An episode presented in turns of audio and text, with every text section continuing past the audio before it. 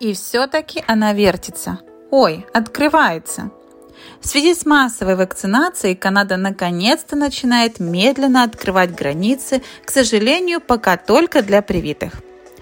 Как я писала в прошлом выпуске, теперь в Канаду могут прилетать без карантина граждане и близкие родственники канадцев при условии полной вакцинации.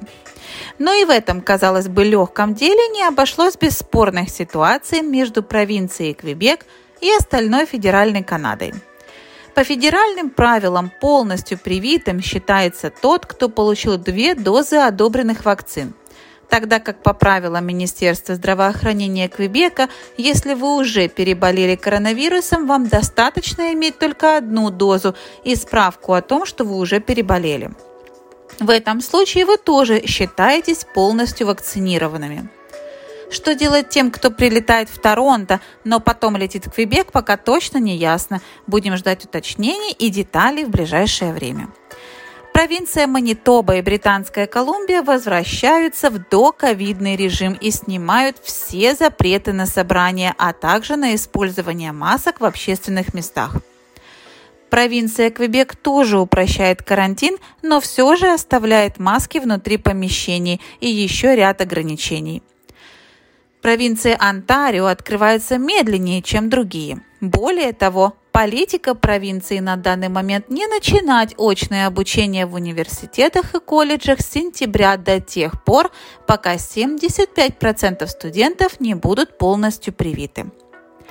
В то время как Министерство иммиграции начало требовать от кандидатов документы в стандартные сроки, принятые еще до пандемии, сам процесс рассмотрения файлов до сих пор очень длительный и не имеет крайнего срока.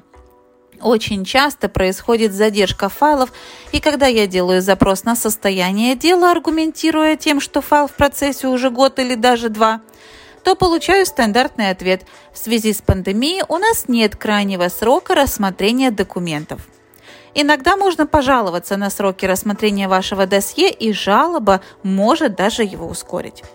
Одна из хороших новостей последних дней – это возможность не проходить медицинскую комиссию, когда подаете на ПМЖ, находясь уже в Канаде. Это касается тех, кто проходил медицину ранее, за последние пять лет, и не покидал Канаду больше, чем на полгода за последний год проживания в стране. Данная временная мера будет действительно до 28 декабря 2021 года. Федеральная программа опять пригласила на ПМЖ еще 4,5 тысячи человек по программе от года опыта работы в Канаде. Минимальный балл был 369. Это означает средний язык, год опыта работы в Канаде и примерный возраст до 40 лет. Провинция Соскочеван пригласила 295 человек, а Британская Колумбия – 387.